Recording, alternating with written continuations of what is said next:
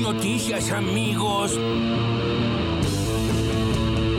Ya tenemos en línea a Daniel Arroyo, ex ministro de Desarrollo Social, ahora candidato a diputado en la provincia de Buenos Aires por el Frente de Todos. Y los dos temas más críticos hoy son el precio de los alimentos y el endeudamiento de las familias. Hoy está claro que, hay más actividad económica en los barrios, hay más movimiento, sobre todo en el tema de construcción y de textil. Ahora lo que tenemos es mucha gente que aún realizando actividades, teniendo un ingreso diario, va al comedor a retirar alimentos para llegar, para llegar a fin de mes. Hay un problema con el precio de los alimentos, y el otro es que gran parte de la gente se endeuda y los más pobres se terminan endeudando al 200% de interés anual en la financiera de la esquina, en el financista del barrio. Esa gente de mierda, todos ladrones, delincuentes. Juan Zabaleta que es el ministro de Desarrollo Social de la Nación. Por supuesto que son números malos, la verdad es que tenemos un problema con los precios de los alimentos, Aries. Está claro que arranca una etapa nueva también, ¿no? Y arranca una etapa nueva con Roberto Feletti, decisión del presidente que comienza a trabajar con, bueno, con el sistema de, precios máximos y, en definitiva es más Estado, ¿no? Es más Estado, más Estado nacional, eh, más gobierno nacional, pero también más Estados comprometidos en este laburo, ¿no? Que cuidar el bolsillo de los argentinos, ¿no? Más Estados provinciales con gobernadores, con gobernadoras, más estados municipales frente a, los vivos, que lo único que pretenden es llenarse de los bolsillos en momentos muy difíciles. No es malo hacer plata. Con Victoria Tolosa Paz, candidata a diputada por el Frente de Todos en la provincia de Buenos Aires. Nosotros venimos con un problema de la inflación y no, lo negamos y el mes de si vos el mes de septiembre demuestra que el problema sigue estando, de nada sirve aumentar salarios, pero luego si la inflación nos corre permanentemente el umbral, estamos como siempre corriendo atrás. O sea, nosotros no solamente tenemos un problema de que tenemos el 40% de nuestra población bajo la línea de la pobreza, sino que además la brecha entre el promedio del salario y la línea de la pobreza nos vamos quedando cada vez más a mitad de camino. ¿Quién quiere ayudar a los pobres, por favor? Nadie. Hay fiesta, hermano, hay fiesta, hay fiesta porque tenemos que festejar el día domingo y el día lunes, porque motivos hay para festejar y me parece que esta pluralidad para convocar el del domingo los que puedan, después del Día de la Madre, después de las familias, me parece que lo podemos hacer, tenemos que hacerlo porque ¿sabes qué? Nos va a cargar las pilas también, como dicen los chicos. Nos vamos a sacar algunas mufas de encima. Chupala, Colorado. Lo primero que quiero hacer es irme a mi casa, que hace mucho tiempo que, no veo a mi familia. No quiero saber eh, más nada. Hoy, hoy se terminó esta triple fecha y ya veremos qué hacemos más adelante. Fueron momentos muy, muy difíciles para mí y para mi familia y no estoy como para pensar en el Mundial. Sinceramente no, no me interesa en absoluto. Tranquilo, mi querido amigo. Tenemos que sancionar una nueva ley de coparticipación federal. Ese es otro gran compromiso que yo creo que no tenemos que esquivarlo. Celebro la conversión de Randazo del kirchnerismo al liberalismo. Tenemos un nuevo liberal en el panel. Espero que no sea Randazo porque estamos en época electoral, porque nunca te escuché hablar de estas cosas. ¿eh? No se trata de ser liberal o no, liberal. y es medio raro que vos hace un mes que estás diciendo las mismas cosas que gente como yo la hice hace 30 años. Es raro. Yo lo que digo es, espero no estar asistiendo a una, nueva estafa en el medio de un proceso electoral. Esas declaraciones son una bomba de tiempo.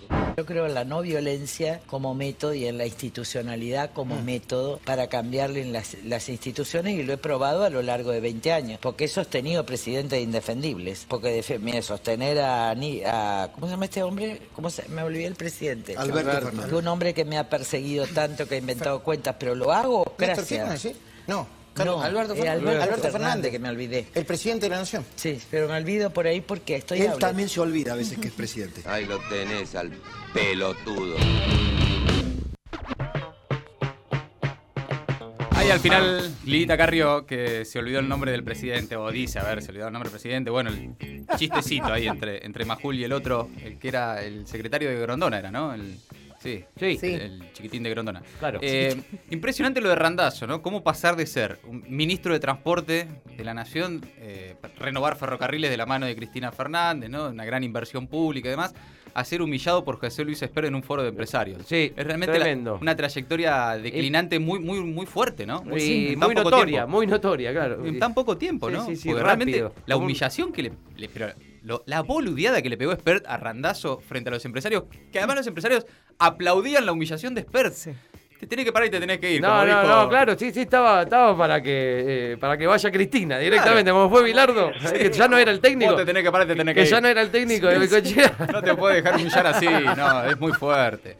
Scaloni sorprendió en una conferencia de prensa luego del triunfo de la selección anoche frente a Perú al hablar de un difícil tema personal que no le permite en este momento pensar en el mundial, que está atravesando una situación familiar difícil, etcétera. Eh, bueno, no, no sabemos muy Sí, bien. está la sé. madre, está la madre mal, aparentemente. De salud, Sí. sí, sí, bueno, eh, ojalá se recupere y ojalá pueda estar bien. Está muy bien la selección y está muy bien él como técnico, Sí, ¿no? sí, sí, sí, está Realmente después de tantos cuestionamientos le está yendo bien. José Luis Gioja esta mañana, entrevista telefónica acá en el Destape Radio, el expresidente y titular del Partido Justicialista, un poco diciendo yo voy a marchar el 17, voy a marchar el 18, voy a marchar- Eh. Hay que marchar, cuando Eh. sea.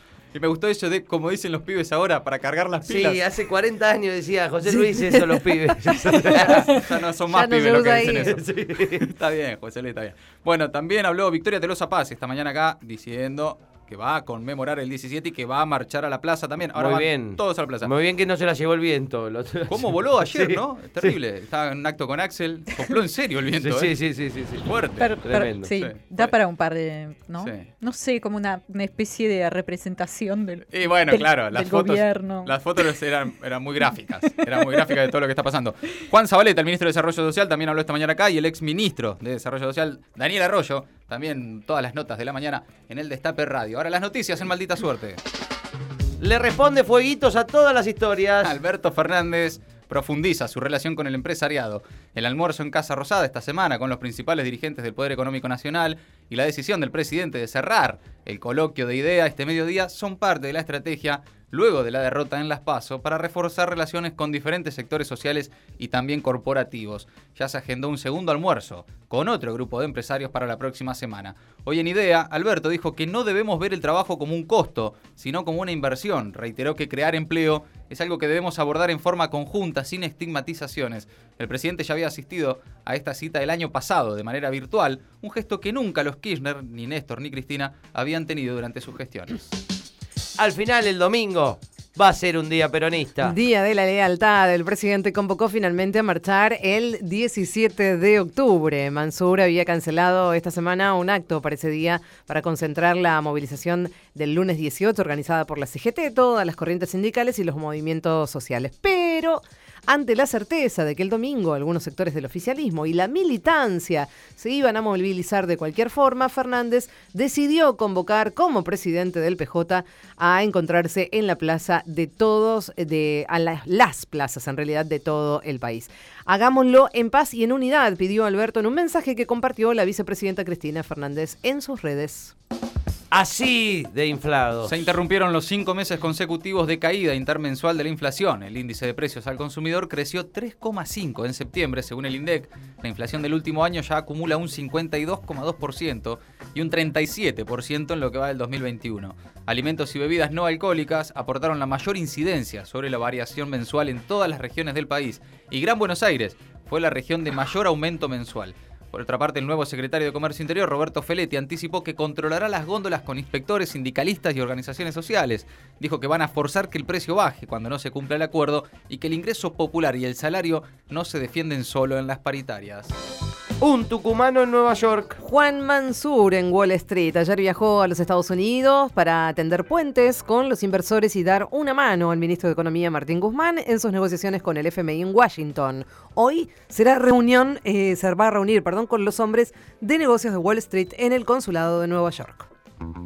La calle se calienta. Jornada Nacional Piquetera en reclamo de trabajo, vivienda y alimentos para comedores. Las organizaciones sociales de izquierda piden una mayor asistencia alimentaria comedores comunitarios, piden más viviendas y generación de empleo, además de rechazar las negociaciones con el FMI. Hubo cortes en accesos a la ciudad de Buenos Aires, autopistas, ciudades de diferentes puntos del país y movilizaciones en el centro porteño. El ministro de Desarrollo Social, Juan Zabaleta, explicó hoy en el Destape Radio que el ministerio asiste a más de 15.000 comedores y merenderos y que la tarjeta alimentar tiene 4 millones de beneficiarios. Poncio Pigato. Ara San Juan Macri sostuvo su absoluta inocencia y apeló a la prohibición para salir del país.